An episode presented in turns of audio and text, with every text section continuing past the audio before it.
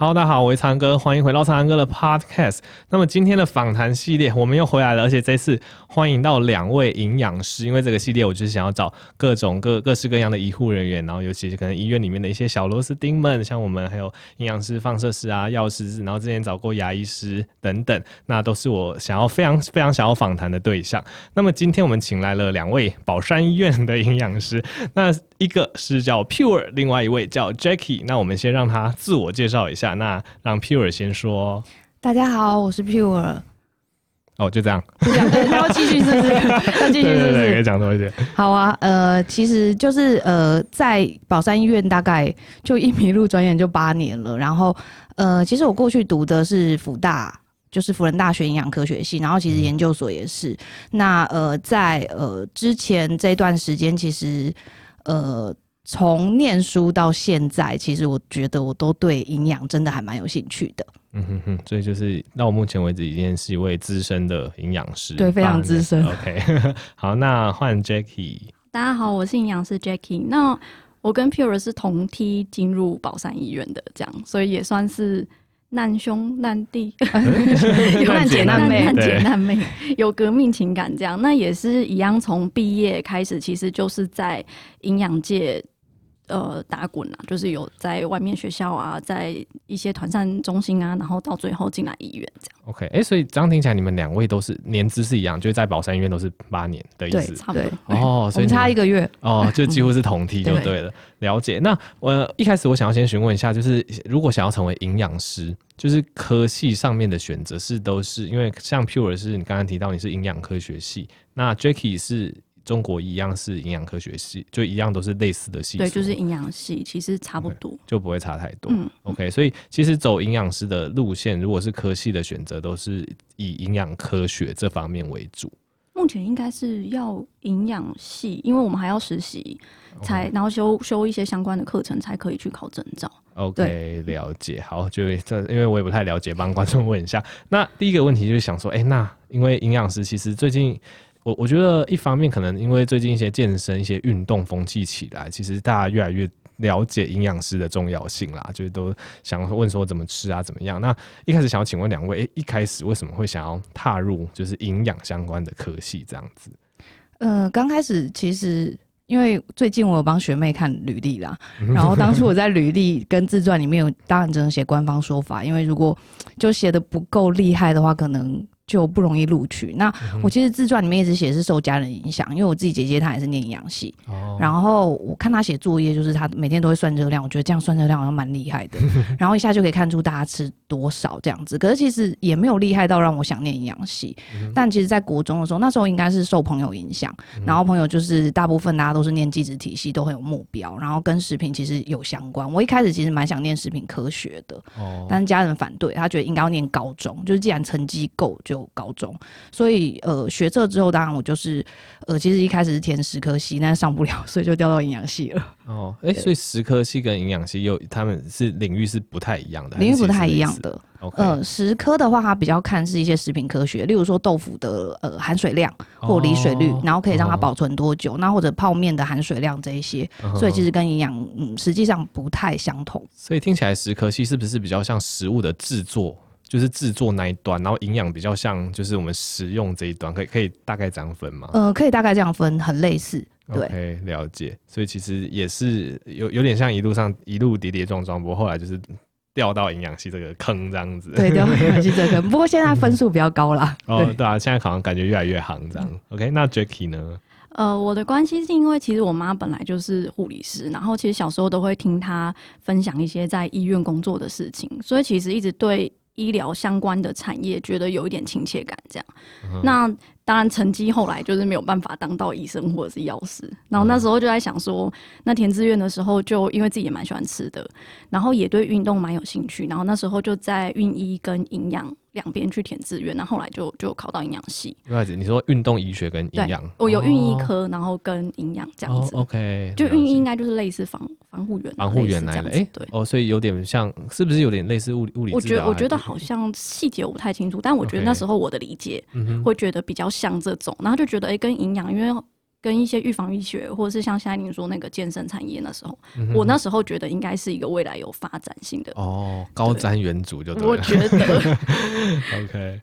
嗯哼，所以所以其实一开始是两个在选，然后后来就是落的也是落到营养这样子。对，对，OK。那其实还蛮好奇啊，就是在营养系所里面是学哪些东西？就是因为我们都会觉得，哎、欸，你们对各种食物很了解啊，热量怎么算啊？那你们在大学的时候是有哪些东西必备科目是要修的？必备科目其实很多哎、欸，像一般的普生啊、普化这些，其实大一大家都要学。一般的这些对，然后另外的话，我觉得印象比较深刻的就是我们要去背食物代换，就好像背一份食物热量大概呃，比如说固定。一份食物，比如说猪肚，我永远记得以前我们就是肚子，然后就是五十，然后我们就会摸肚子，然后舌头就会这样子四十，然后我们要去背多少热量，然后一份是多少重量。哦，我了解，就有点像，就是我们每次要看那个就教科书或者怎么样，我们要跟病人讲怎么吃的时候，都要看一份是多少这样。对，我们基本上会背这个，然后再来的话，可能我们会去了解一些食物。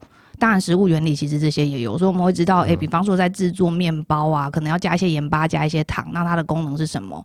然后还有打发蛋白，就是我们不停的打发蛋白，然后可能有五六种这样，然后去看它的性状跟形态是怎么样。嗯嗯，所以简单来说，你们在学习的过程中就要大概知道说，你今天看到一个食物，然后它多大多重，你们就可以大概知道它有多少热量。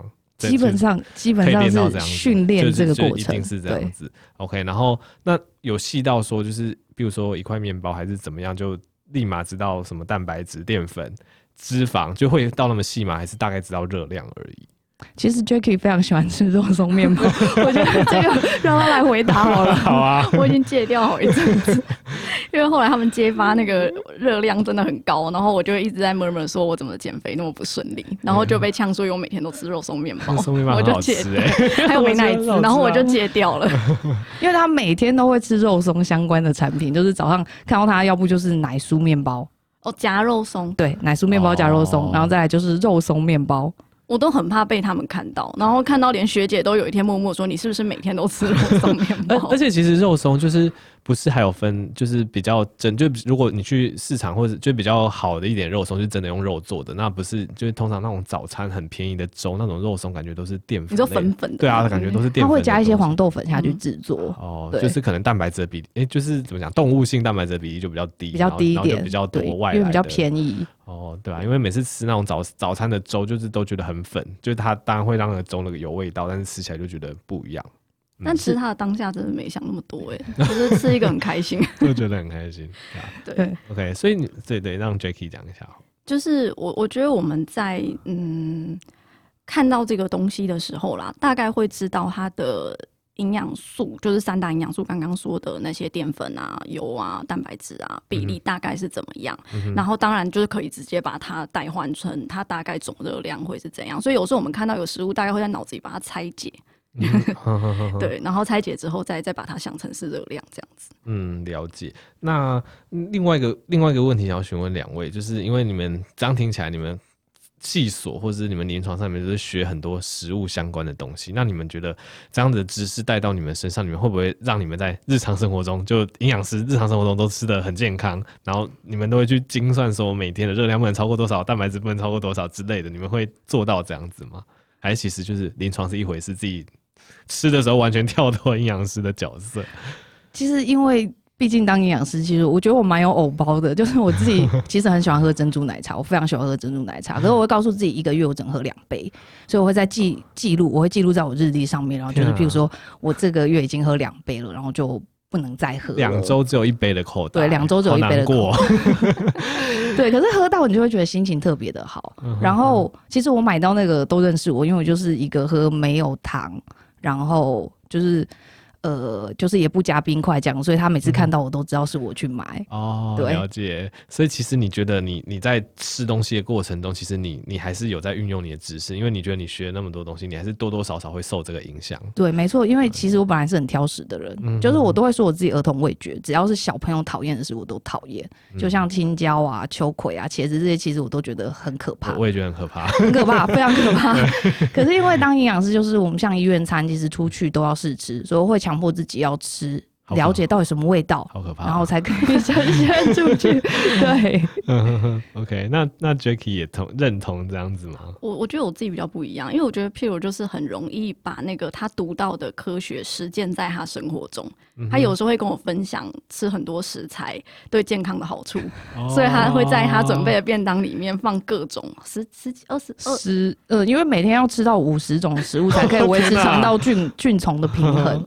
所以你每天真的会吃五十种食物？其实我有认真算过，就是如果连连我自己烹调的话，大概一天就三十五种，因为我会把那意大利式香料都加进去，那个其实就有十几种食物。哎、哦欸，我想请问一下，这五十种是包含就是不同的油，或者是油，或者是调味料这种都算吗？呃，是这种都算，就是有五十种的食物种类才可以维持。哦 okay、了解，所以糖也算其中一种。糖的话，糖应该对糖应该不算其中一种，所以是像类似什么调味料，什么月桂叶这种就会算。对对对对对，所以其实意大利式香料它种类非常多，我就觉得加这个很方便，然后又很好吃。哦，对，一加就十种。OK，五十种哎，我觉得我跟他比较不一样，然后我就是一个比较爱爱爱吃的人，但好在就是我本来就不太爱吃甜食，然后喝饮料这样，但相对我觉得有一点是老兵味，就跟他比较不一样，我很喜欢吃。正餐，然后我的量会吃到很大，而且他一餐可以吃二十颗水饺，我真的觉得还好。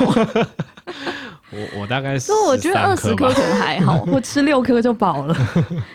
就是所以说，我觉得，而且我又外食，所以我觉得很难说自己真的吃的很健康。就每次被问到，我都会有点惭愧。但我觉得，毕竟我们工作就是每天在做卫教，然后门诊，所以其实每天一直在讲这些相关知识下来，其实我多少还是会被洗脑。所以其实我在，我觉得营养师在面对食物，他会比较像是在选择，他知道他在吃什么，然后他自己选择要或不要，也比较不像是说我被限制的感觉。那当然就是因为会选择，所以也会稍微节制啊。就我们还是会吃，可是，在频率上面，或者是像我最近吃便当，我就会故意留一口饭。我那天就被 Piero 发现，他说你那一口是故意留下来，就是有点心安的，对，就是吃心安的这样。就我觉得我们会稍微选择啦，但其实像聚餐什么，还是跟大家一样。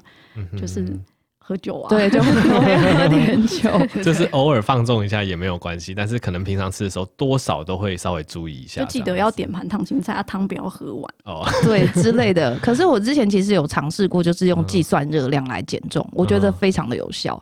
就是我那时候大概瘦了六七公斤左右，然后搭配运动，所以我觉得如果我这样去实践，我更可以告诉病人，其实这样是真的会有效果。OK，哎，你说的计算了？所以你就是每天都设定一个热量上限，然后你就你会去加总你吃的食物的热量，就是大大大概是哪个目标这样子？对，就是我呃。当初减重的时候，就是我会设定我的体重，然后我大概要吃多少，然后按照课本上面其实教我们，比方说每天减少多少热量，运动增加多少热量，我这样去实践之后，然后我每天记录体重，那大概半年左右的话就瘦了六七公斤，虽然现在又胖回来了。对，不过就是有这样的知识就可以自己这样子应用。对，OK，了解。那那我稍微拉回拉回来一点，就是刚刚讲到。大学时候学的东西，那因为你们算是也是经过一番选择，然后后来反正进到营养这个圈子。那其实大学学的这些东西之后，你们是都觉得非常有兴趣，就是大学学的东西都符合你们心目中的期待吗？我觉得辅大营养系它的教育方式比较像要。就是培育研究型的人才，那大学其实你会很不了解，哦、然后一直到在临床实习的时候，因为我们大三其实暑假都会去医院实习，到那课程其实你会觉得，哎、嗯欸，为什么就是学校教的跟临床好像落差的蛮大这样子？然后当时去医院实习就会觉得，哇，临床营养师真的是不得了，发着光。可是回归到看到团膳营养师，就想，哎、欸，又要去处理厨工打架，像我们那时候在三种实习的时候，打架有两个。就是厨工在地上打架，然后拿着刀子，你就觉得很可怕。啊、然后营养师还要去劝架。打架的原因是什么？打架的原因大概就是为了很小的事情吵。其实他们都蛮单纯的，很小的事情吵架。哦，就可能我想要加这个，你不想加之类的吗？之类，或者是公共区域，譬如说这条水沟我中午已经扫过了、欸，哦，对，然后晚上赶紧扫，你怎么没有扫？就为了这种事，其实现在医院也是一样这个状况。嗯，所以你说，你说。这个劝架的角色是什么？团膳营养师，团膳营养师。所以团膳营养师跟你们目前的临床营养师又是不一样的角色的意思，还是？其实我们营养师基本上像像。哦，宝山医院好了，我们就是这一群营养师，嗯、那大家就是分别需要去轮，包括行政职，包括团膳，包括临床。其实我觉得每个位置做过临床营养师也才知道供出来的餐是什么东西。哦、那在跟病人沟通上，我觉得这样会比较完善一点。所以其实都需要去做到这方面的工作。Okay, 算是在算算是轮流就对了。你们可能有时候顾病房，有时候做行政，嗯、然后又要去顾团上的团上的品质这样子。哦，那我了解。那刚刚那个 Pure 讲到说，你觉得大学时候学的跟哎后来那个临床的一。营养师有点差距，这个可以可以稍微具体的说明嘛？例如说，大学是可能是学什么比较天马行空的事情还是？大学的时候，其实他只是比较教你，可能哎、你在呃基础的部分，嗯，所以很基础，可能告诉你说人体啊会有哪些构造，就像可能我们也需要学人体生理学啊，甚至于解剖学啊，哦、嗯，甚至于一些食物的原理。然后我们还有一门课叫做膳食疗养学，它是看疾病跟饮食的一些关系。嗯，对，但是这些东西。就你也知道，写到书里面，到我们念到，到我们真的到职场，其实那可能已经是十年前、十五年前的东西了。没错，对，那其实已经非常旧了。然后真的到呃职场上面的时候，你会发现，哎，这些东西怎么跟我大学学的好像不太一样？嗯嗯对，所以其实我觉得最大的差距是在这边。OK，就是理论的学习跟实物上应用其实是有一段差距。对，所以我觉得其实大学的东西只是教你找到答案。嗯哼，对，然后我觉得研究所其实培育还蛮好的，就是可以教你思考跟发现问题。嗯哼，所以其实我觉得，呃，大家可能在营养系没办法期望真的在大学学到很多跟临床贴近的东西，可是他可以教你一些方法。嗯哼，对，对，所以 Jackie 也是觉得差不多，而且我看你是你后来是念运动，是运动科学的研究所。对，OK，所以你觉得运动科学研究所跟营养也是有相关联性的吗？嗯，其实因为现在就是运动营养这个产业，然后因为我本身就是也蛮喜欢运动的，嗯、那我就觉得，哎、欸，这一块在医院好像目前比较少营养师。在做可能比较多，就是网络平台啊这些会会给一些资讯。嗯、那可是来门诊的客群其实蛮多的，嗯、所以我会觉得，哎、欸，我就是开发自己的第二专长，然后就妄想说，也许斜杠人生。可以啊，哎、欸，老实说，现在对吧、啊？因为就像一开始讲，因为我，我多少我有在健身啊，那其实多少现在网络上很多也是网红营养师，真的很多。对，然后大家都走不同路线，有些是就是肌肉很大路线，然后 有些。对，然后有些，因为我我我记得有看到有营养师研发自己的产品啊，对对对，然后也有是就是专门在跟别人业配合作，所以所以我我看了那么多就觉得，嗯、感觉营养师的出路也是蛮广的。其实我当当我当时比较不像，譬如就是念完大学就就就去念研究所，其实我没有哎、欸，我中间有空，对我中间有去工作，对，但是我就是哎、欸，我也是被譬如就是推去念研究所，嗯、对，然后就我我就是进入职场一阵子了，然后我就。当时是觉得说我要念的话，我应该要找一个自己有兴趣的东西念。嗯、那譬如那时候就就说阿板去念研究所，然后我莫名申请，然后就就就就进去进去念书了这样子。哦、那我就觉得这个东西刚好念起来又跟我工作有一点点相关，但又不会好像就是现在的工作内容蛮有趣，我觉得有一点点抽离的感觉这样。嗯、所以我觉得这个产业现在蛮好的。也可以用在自己身上啦，就是周周围像现在很多医生都在练健身，然后他们也会问一下这类的、啊。其实我觉得我们我们三类组有个好处，就是我们学的东西都跟我们自己自身蛮相关的。没错，对，就是比起什么电机啊什么东西，也不是说他们不好，应该说就是因为我们学的就是人体的东西，然后我们学我们吃的东西，所以我就觉得就算有朝一日我们不不是留在原本的位置，这些知识也都还。蛮管用的，没错。对，好，那接下来就我们来聊一些有趣的话题。就是毕业之后，因为刚刚也有讲说，你们可能研究所之之前有先踏入职场，那现在也在宝山医院服务这样子。那在职场就是就职之后呢，就是就职环境跟当初的想象，还有是你们一些所见所闻，有没有一些比较印象深刻的，不管是好的还是坏的这样子？对，我们听一下两位在临床这部分经验的分享。其实一开始毕业之后，完全没有想要当营养师，嗯、那但是就觉得，哎、欸，念了大学四年，应该要给自己一个交代，所以就觉得一定要考上证照。可是我觉得考上证照好像就被约制了，像我觉得。我研究所毕业，其实我很想去当歌手或者是婚礼歌手，然后我去参加超偶海选都没上。那我想说，哦，我自己也不会作词作曲这样子，就想说啊，算了，那就放弃当歌手梦想。那后来其实也是中间因缘际会进到这边工作这样子。其实，在大学的时候，我们常常就是会家具嘛。那家具的时候，大家都会说营养系出路到底是什么？大家都会俗称营养师，就是吃不饱穿不暖饿不死的一个职业。好像蛮多职业都被这样称，蛮、哦、多三类组的职业都被这样称。对，可是进到医院就会觉得薪水其实是一个很大门槛，就是很容易让人失去斗志这样子。嗯、所以其实我觉得刚开始进职场的时候，前五年说真的，其实医院营养师非常辛苦。嗯嗯、呃，因为我觉得我们的呃制度没有像医生真的那么健全。像有时候你们可能在病房当住院医师的时候，会有一个医师带领着你们去看病人这样。可是，在嗯，医院的环境其实可能不容许这样子，因为营养师到了呃职场工作就是马上要可以上手的.就是学习的机会可能会比较短，uh. 所以像很多你看不同科别它有不同缩写，所以我们其实就要一个慢慢查、慢慢念这样子。Uh. 然后有一些资料也不是看到马上就是诶随便看一下就可以知道要给病人什么样的卫教，或者是告诉他什么样的饮食，uh. 所以其实我们都要去花一点时间才可以去了解。所以我觉得。就是还蛮辛苦的啦，然后医院的大环境其实大家都知道，就是我们大概一百多床一个营养师，嗯、所以基本上很难大家都看到营养师。哦，所以那你你们的就是你们的营养师跟病人的比是是一比一百多这样子？对，没错。还有再加门诊啊，对，还要再加，我们还有门诊。哦、对，天哪！所以，哎、欸，目前宝山医院有几个营养师啊？目前我们如果以临临床单单就有。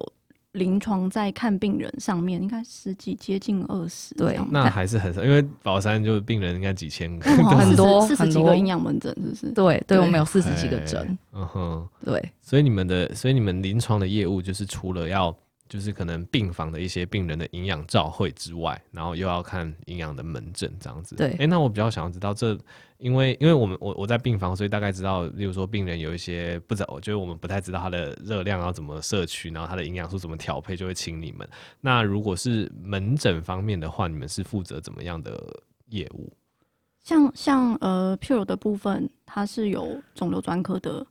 对肿瘤专科的门诊，那我们其实一般营养门诊就变成是谁都可以挂进来，哦，所以真的有很多蛮特别的病人，然后我们就必须见招拆招。那甚至有一些是从来没来过医院的，我提前也无法知道他到底为什么要过来，所以他就出诊，然后就突然跟你说他不知道怎么调整他的饮食。哦，我最近会遇到一个我觉得蛮困扰的，就是他跟我说他想要瘦到不要当兵。哈，就就哦，就是类就是一个可能青少年，然后然后问你要怎么减肥，有有点类似这种。他没有，他就说我要瘦到 BMI，不知道是当兵的规定，那就可以免疫的程度。嗯、那我觉得这完全跟我的所学是相左的。对，就是我要怎么，那你就不要吃东西啊。我的 OS 就是想说，如果你要我给你什么建议，了解。就门诊有时候都会有一些这种。嗯哼，对，所以所以其实会挂你们门诊的人，就是各式各样的人，就是也未必是可能，也不会未必是疾病的病人，或者是回诊的病人，就是任何人就想要挂都会去挂你们门诊就对了。其实以前是比较多是疾病的，可是近年来我觉得真的是健身变很多。哦，对，像我们呃医院的门诊有一个就是营养门诊，它有一个可以测身身体肌肉量的。哦，对对，然后就会有很多人来测，然后其实有时候蛮尴尬，还好我们都有学生在里面，就有男生进来的时候，然后就把衣服都脱掉，然后剩一件内裤。我有遇过，然后转过去看到他穿一件内裤，对，然后我想说你要干嘛？对，然后他就是说我要测身体组成，我要非常准确，花了这个钱我。要测量到最准这样子，然后听说学姐还有遇到，就病人说：“哎、欸，营养师，你要不要摸摸看我的肌肉？”天啊，这性骚扰吧？好可怕。OK，了解。所以，所以听天啊，会不会这集播出去之后，你们门诊量就爆了？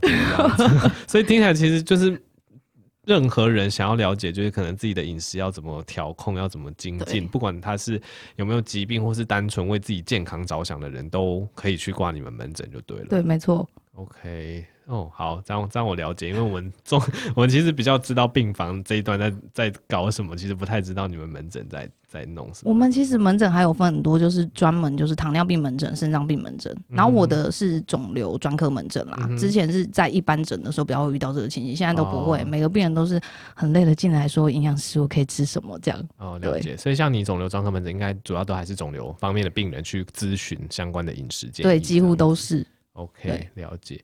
那你们在不管是病房还是门诊啊，有没有遇到什么你们比较也觉得挫折的的病人？可能是对你们不尊重，或者是嗯，或者是你们讲的东西他们都都都不听。我我相信应该蛮多这种经验的，就是感觉也是可以分享一下。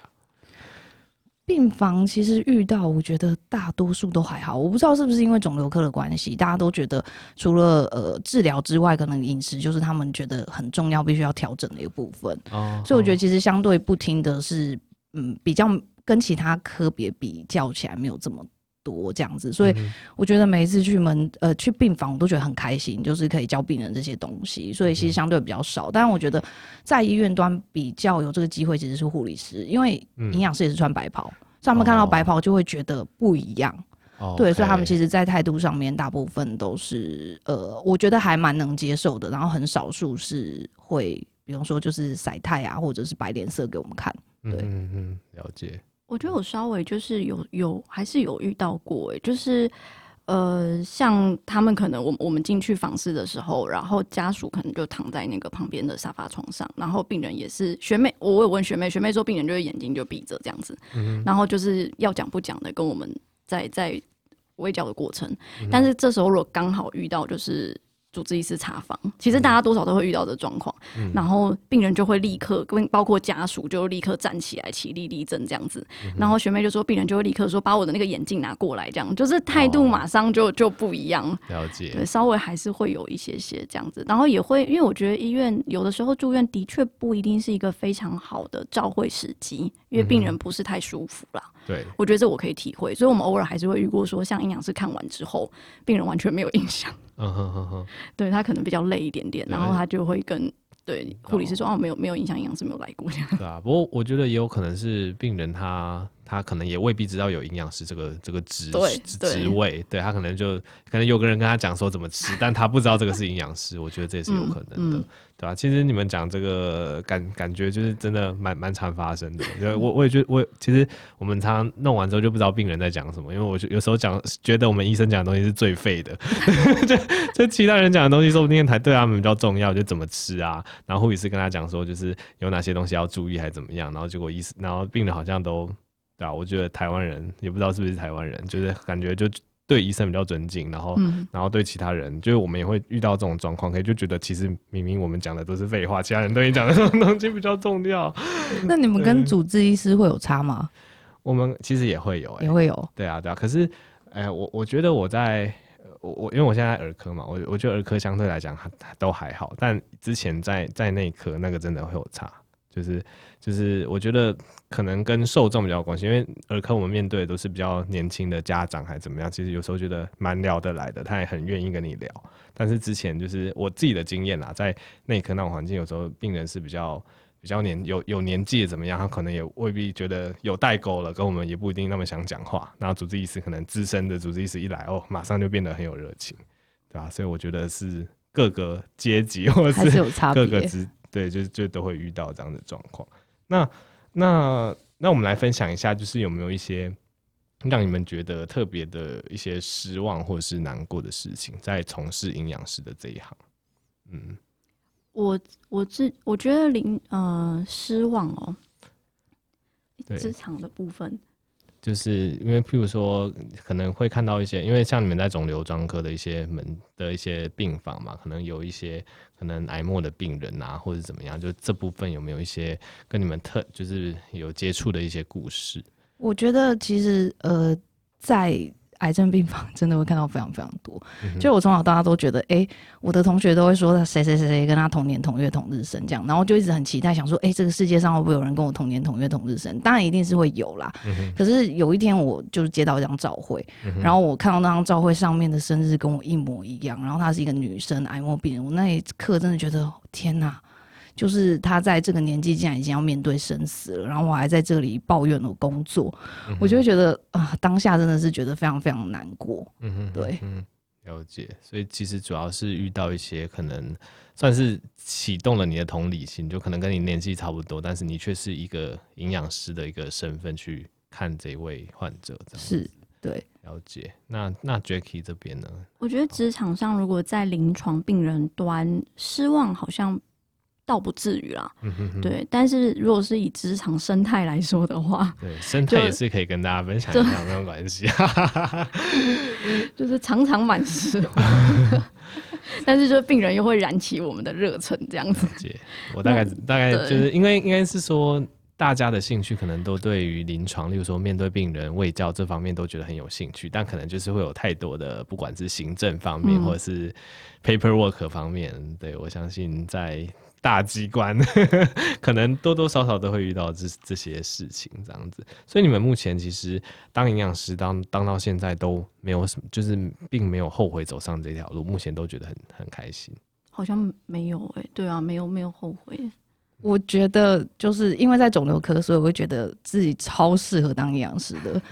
对，因为不管每一床都要找营养师，就是基本上之前去病房的时候都已经几乎像 VS 不是一天会去两次这样吗？对，我基本上也是一天会出现两次到三次这样子，然后每一床都说要找营养师，然后看到营养师很开心，就觉得天哪，对，就是这边有一种很被需要的感觉。对。对，我觉得那种被需要的感觉还还蛮真实，而且蛮蛮激励人心的。对，而且还蛮爽的。对，大概是这种感觉。好吧，那刚刚是讲稍微比较挫折的部分，那另外有没有一些让你们比较印象深刻、有趣的事情？对，我看这边有几个小小的注记。其实我们有很认真想一些很有趣的事情，可是通常有时候回了。就是办公室 笑一笑，其实他都忘记。然后我其实有努力想几个比较有趣的事情。其实我这个印象最深刻的是遇到一个就是强迫症的一家人。那这家人的话，其实呃非常非常可怕。那一开始照会的时候，是因为病人就是放了鼻胃管。那我记得他应该是有动过肠胃道手术，然后有一些呛咳的问题，所以那时候主治医师告诉他说：“那呃我们就先放鼻胃管补充营养这样子。”那所以做化学治疗整个期间，他都是以鼻胃管进食为主。那嗯、呃，照顾他就是在床边照顾，主要是爸爸跟儿子。我每次去做微教，那家人就开始吵架。然后爸爸说儿子都不让病人吃，儿子说你不要听爸爸的，爸爸很爱说谎。然后妈妈就是他说妈妈说也说不清楚这样子，然后说妈妈会乱讲话。那其实妈妈自己状况还蛮清楚的。然后如果儿子不在的时候，爸爸就会去买妈妈喜欢吃的东西给他吃。哦，了解。所以。所以爸爸比较像是就是想要让妈妈开心，然后儿子是比较听从你们的意见，是这个意思吗？呃，他听从我们意见，可是他会听从有点过时的意见，就是比如说在他手术的时候，医生告诉他意见，可是其实他现在在肿瘤科治疗，已经手术过很长一段时间了，但他还是去遵循。然后他的遵循方式是你白纸黑字写给他，例如说我跟他说只能吃豆腐、布丁、蒸蛋，或者是像这种就是比较是那种呃，就有点像冻状的东西，或者是吞咽比较。不好，我们一开始开始尝试食物，嗯，他的菜单就只会出现这三种食物，其他就没有了。嗯、所以其实病人还蛮辛苦的。嗯、然后呃，就是主治医师找我的时候，是希望我看看他们能不能。就是吃的够一点，然后可以把鼻胃管拿掉这样子。嗯、那刚刚刚刚当然进去照顾他，护理师跟住院医师就会跟我说一下这个状况，嗯、然后就说哦，你可能进去要小心一点啊，可能没有一个小时出不来啊，这样之类。家长都在吵架，家属都在吵架。然后进去的话，就三个人开始讲话，我几乎快要崩溃，我就是呈现一个大吼，我跟幼稚园老师一样说，你们一个个慢慢来。然后儿子就说爸爸怎么样啊？嗯、然后爸爸就说儿子怎么样？然后儿子中间还不断插嘴，然后我要凶他说，等下才换你讲这样子。所以后来我真的想说，天哪，受不了了！我就是本来还蛮有气质，然后进去病房就这样大吼大叫，然后就把东西这样白纸黑字写下来。嗯哼。那我写下来之后想说，拜托天哪，下一次不要再找我了。如果这一场的话，千万不要再找我。可我记得某天我接到电话，然后那个住院医师就说，病人把我写的东西弄丢了。我想说，天哪，弄丢了？好吧，那我就想说再去看一下。然后一去病房不得了，又在吵架。然后这个吵架状况就是。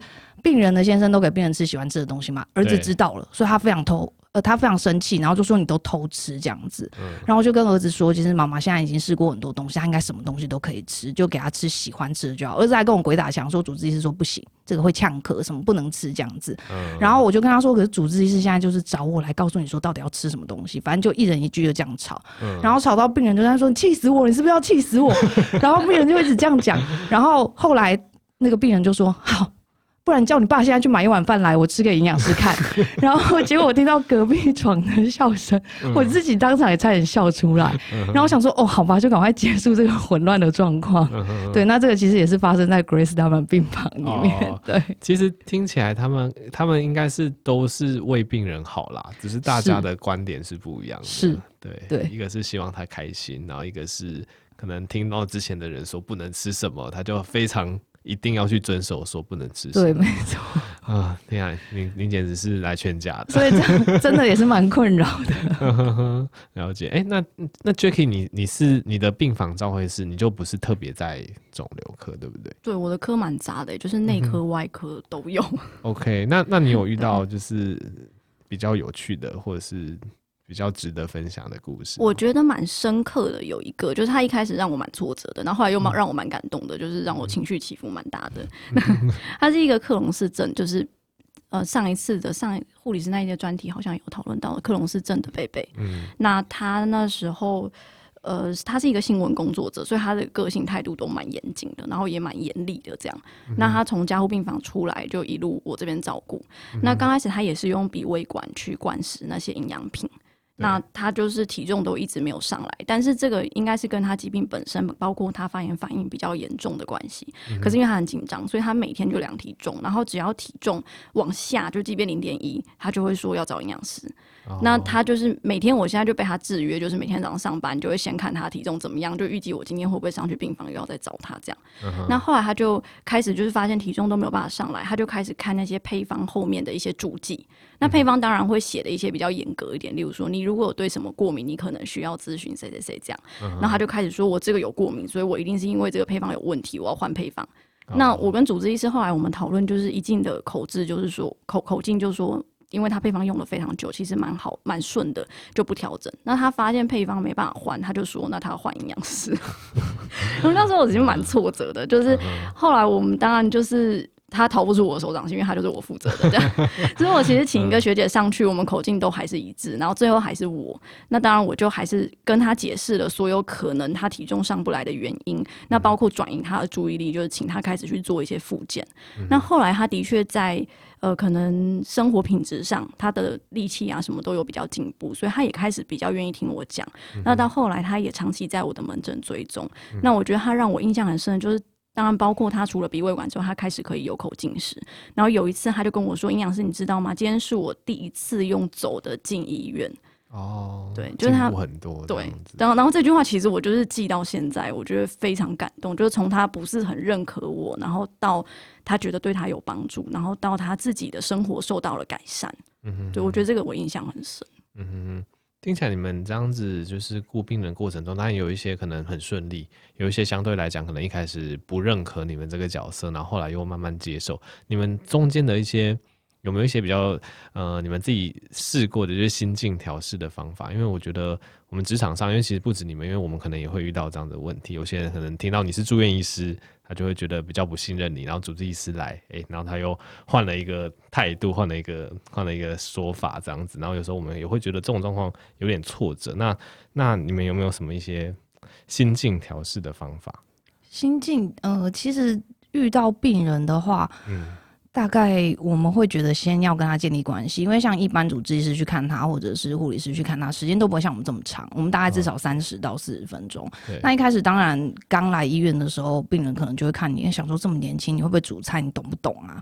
对，那可能就是开始跟他们建立一些关系之后，对于我们讲的话，其实他就会比较信任一点。嗯、那如果是真的遇到比较挫折的事情的话，其实我后来会把肿瘤病人都当成健康人来喂教。哎，哦，对，我觉得。这样子会对我心态上面比较健康，因为我刚开始来的时候接的所有病房全部都是肿瘤病房，然后刚好你也知道那边都是很差的病人，对，就会觉得这些病人好像就是看得到生命终点那种感觉，然后就会自己每次去的病房都觉得很感伤。嗯、然后我记得有一次在微教病人的时候，微教。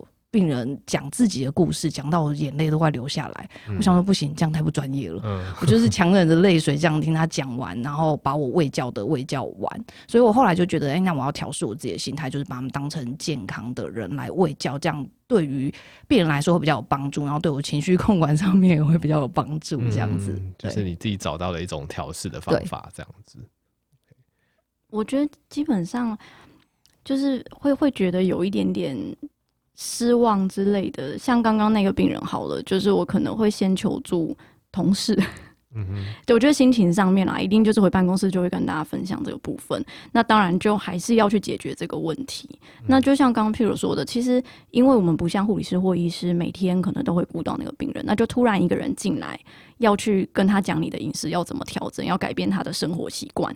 我觉得一般都不太接受度都不一定是很很高的，尤其是他是被动被召回的时候。嗯、对，所以建立关系，我觉得这个对我们的学习上来说其实很重要。就是你要能够从病人短暂的时间里面了解他的生活作息，了解他的生活形态，然后进而去帮他做一点微调，然后又要得到他的信任。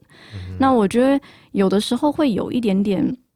嗯，觉得沮丧的时候啦，多少会。但后来我自己有一点点内化，就我觉得说，有些病人他真的需要你的帮助的时候，嗯、我们会很愿意、非常愿意提供他帮助。嗯、可是的确有些病人也许认为这个阶段他完全不想要调整，或是真的不觉得饮食有什么重要性的话，嗯、我就会做到我要做的部分。那那他接受度怎么样，就就是他的部分了。就我觉得我后来心态调整会这样，不要每个都就是走心，对，每个都要求到自己一定要一百分还是怎么样，也是对，会很累这样子。了解，好，那那我们稍微跳脱一下医院这个角色好了，因为我们今天主题还是聊营养，因为营养师其实也不一定在医院嘛，就是其实现在营养师像刚刚聊的，现在也有很多人在呃外面可能有一些自己的产品，或是他他在他是一些私人的一些诊所的营养师。那你们觉得大家对营养师有没有有没有一些误解？对，就是对，就是因为营养师大家都觉得说啊，就是。算算食物啊，营养啊，热量啊，那你们有什么什么什么想说的，可以跟观众说，这样子打破他们的误解，这样。其实我最近有常听到，就是他们会说营养师就是像会计师一样。为什么会会计？他就觉得我们就是一直在拿着计算机算热量而已。哦哦，对，okay. 他就当着我面讲这话这句话。其实我当时会觉得，对啦，就是算热量啊，但是但是事情没有那么简单啊，就是我们还是要知道你的。基础生理啊，这些东西的，所以我觉得其实只要跟吃扯得到关系的，就跟营养师有关系。嗯哼，对，所以其实任何不同的疾病，然后不同的状况、不同的年龄层、不同的群组跟需求，其实都需要营养师，不管健不健康。对对，所以我觉得这个工作其实能够做的比我们想的应该都还要多很多。嗯，应该说它是一个怎么讲，克制化的东西，对，就是每个人的状况是怎么样，然后。你去设计出来的东西，应该就是完全不一样的东西，这样子。对，而且它它是可以慢慢去改变的，嗯的。虽然它可能不及药物来的这么立即见效，所以我觉得很多人可能会觉得看营养师没有效。我其实有时候在门诊，病人他要来减重，嗯、我们渐渐的其实会发现他的动机到底是有没有这个动机。有些人会觉得我来看个营养师，我就可以减重。嗯哼，对，就我想说，要是我能够来看，我就减重，我就卖照片就好了。对，所以我觉得，如果能够透过营养师协助，然后去强化他们在执行这些这些包括运动、包括减重这些行为上面的话，我觉得这个职业其实蛮有意义的。嗯嗯，对。那我觉得，其实营养师我们要了解很多疾病生理代谢，因为其实我们在。呃，就是办公室的时候很常接到电话，嗯、然后就来说，哎、欸，营养师，我可不可以吃什么？那我们就会问他说，你是什么状况？那或者是请他逛营养门诊，但是病人其实都很不能接受，他就说我就是切哪里，我就是切肠子啊。对，那肠子还有小肠、大肠嘛？那他其实也不知道他自己切了哪一段，对，那切哪边这样子？嗯、那所以其实这些生理构造或胃切多少，其实这些都会影响到他们消化跟吸收。嗯、可是他们完全不能理解我们说的这些东西，他觉得吃东西就是一件很简单的事情。嗯、对，所以他们会希望立即可以得到答案。但是对我们来说，其实我们要考虑的事情非常的多。对，就是我们可能会想到，呃，他的年龄，那他有没有一些共病，例如说像糖尿病或肾脏病的问题。那像他现在在做什么样的治疗，这些都是我们必须一并考虑进去的。对，了解。所以感觉你们的观点出发，会觉得说大众对营养师想的有点太简单了。就是是不是？就是觉得说，就是给你跟你讲怎么吃怎么样，然后好像都不用管那些生理学。听起来听起来，你们你们会比较有这种感觉。对，我们比较有这种感觉。就像其实中秋节的时候，就要问营养师吃肉粽还是洗碗饭。然后哎、欸，中秋哎、欸、不是端午是端午节，对，然后中秋节就是月饼。对，每一次你都会发现营养师出来，然后就一直在想说，这个东西就是等于吃了几碗饭。我觉得。对于大家来说，好像只会觉得像就变成感觉就在做这件事情。对对，就是想到营养师，就是想到啊，营养师只会顾热量啊，或者是什么东西换成多少饭量这样子。我觉得，嗯，对我们会有比较大的困扰跟误解。嗯，对对啊，因为应该是说，因为也是因为你们职场在医院的关系，所以你们遇到的都是有些共病或者怎么样，所以就更需要有生理学这副这这部分的代入，这样子就没有那么单纯。好，那最后因为我们的观众会有一些呃，我我上次我上次广讲的时候我就说，我们有少数的高中生啊，还有一些彷徨大学生，结果就有人在我下面留言说他是国中生。好，好，换个说法，我们的听众有一些国中生，有一些高中生，然后有一些呃，可能还没有对自己未来的一个志向或走的方向有一呃还没有很明确的想法。那两位以过呃就是过来人营养师的建议，有没有对于就是可能对这个系所有兴趣的的这种的观众，就跟他们分享一下你们过来人的心得，这样子。我我现在回想国中生，我整个很走中哎、欸，就是又偷染头发又什么的，对。但是其实我那时候国中毕业就有想说，我想要走食品相关的，因为当然跟吃可能有关系，跟生活很有相关这样子。嗯、那呃，慢慢其实刚刚有提到，就是因为我念了高中，所以后来还是有蛮喜欢食品的，但是走到营养。可是我觉得就是高中的时候啊。念书，大家都会跟你说，上大学就是有你玩四年。然后我一上营养系的时候，想什么什么有你玩四年，每天都是早八，一到五都是早八，嗯，然后几乎没有什么玩到。就是我觉得营养系课程其实非常的重，然后我们要学的东西比你想象多很多。就是所有食品啊，所有食品科学的东西，我们大概都要学到一些皮毛，还有一些生理代谢机制跟人体的东西，其实也会学到。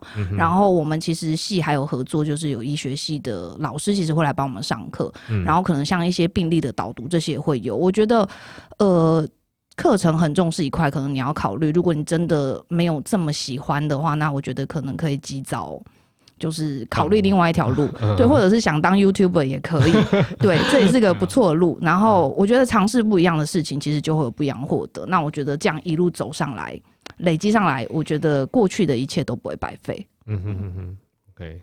我觉得，因为我们现在会有一些实习生。对，然后我就会从这些小朋友身上，其实听到很多，发现我们当初其实都有点想的太简单。就像我可能觉得念的这个系，然后我就是出来考证照，然后我就是进医院，好像就把这条路想的很单纯。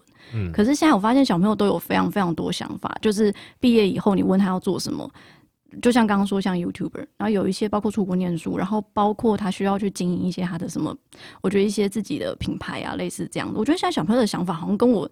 当初的那个比较局限差很多，嗯、但是我觉得在至少啦，在念书期间，不管你是不是进营养系，那或者是说你在营养系了，那你未来要不要当营养师？但是我觉得在当下，就是真的要好好把当下的事情给做好。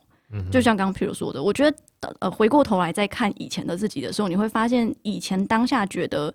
我不喜欢的事情，或是我根本以后就不会碰到的事情，但是好像有点被强迫在做的事情，后来都会发现，诶，哪天我就刚好用上了，或哪天我曾经做过的这件事情，就会成为我跟别人不一样的地方。嗯嗯，对，所以我觉得决定了一条路之后，那就努力的去把这件事情做好。可是未来的路可能比我们想象的应该会更宽。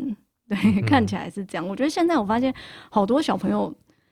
在做的事情都是我们觉得哇，我们常常医院营养师就会讨论说，哎、欸，你看那个 YouTuber 啊，然后包括就像 Podcast 啊什么，大家其实会觉得好有趣哦，就是，嗯哼，应该是说就是网络时代兴起，嗯、然后感觉就有很多怎么讲，很多可以尝试的道路。可能以前因为以前可能例如说，现在因为 Podcast 为什么红？因为可能因为无线耳机，对大家就是可以可以非常了无牵挂的挂个耳机，不用像以前接个很长的线。对，然后现在的各种云端，然后大家手机的网络也都很方便，所以应该算是就整个科技带动了很多社群媒体，还有很多职业的兴起，这样子。对，所以就变成嗯，嗯，其实现在营养系毕业之后路也非常宽啦，像有一些同学，他们其实也是在家接案哦，对，然后可能也像就是露露。像呃，YouTuber 也是，然后写写书这些，其实路真的还蛮宽广的。嗯、那因为台湾其实很很少人在做运动营养，是真的针对运动员的这种。我觉得如果真的呃有兴趣想要念营养系，但是你不想要在医院工作的话，这其实也是一个还不错的选择。嗯嗯嗯，对对，所以听起来两位的建议都会说，其实路很宽广，但是建议在学习的过程中，还是都是把目前需要学习、需要做的事情都做好。然后这些就会建构你的最基本的实力，这样让你以后再往各个方向、各个方向发展的时候，都会是你的助力。这样没错。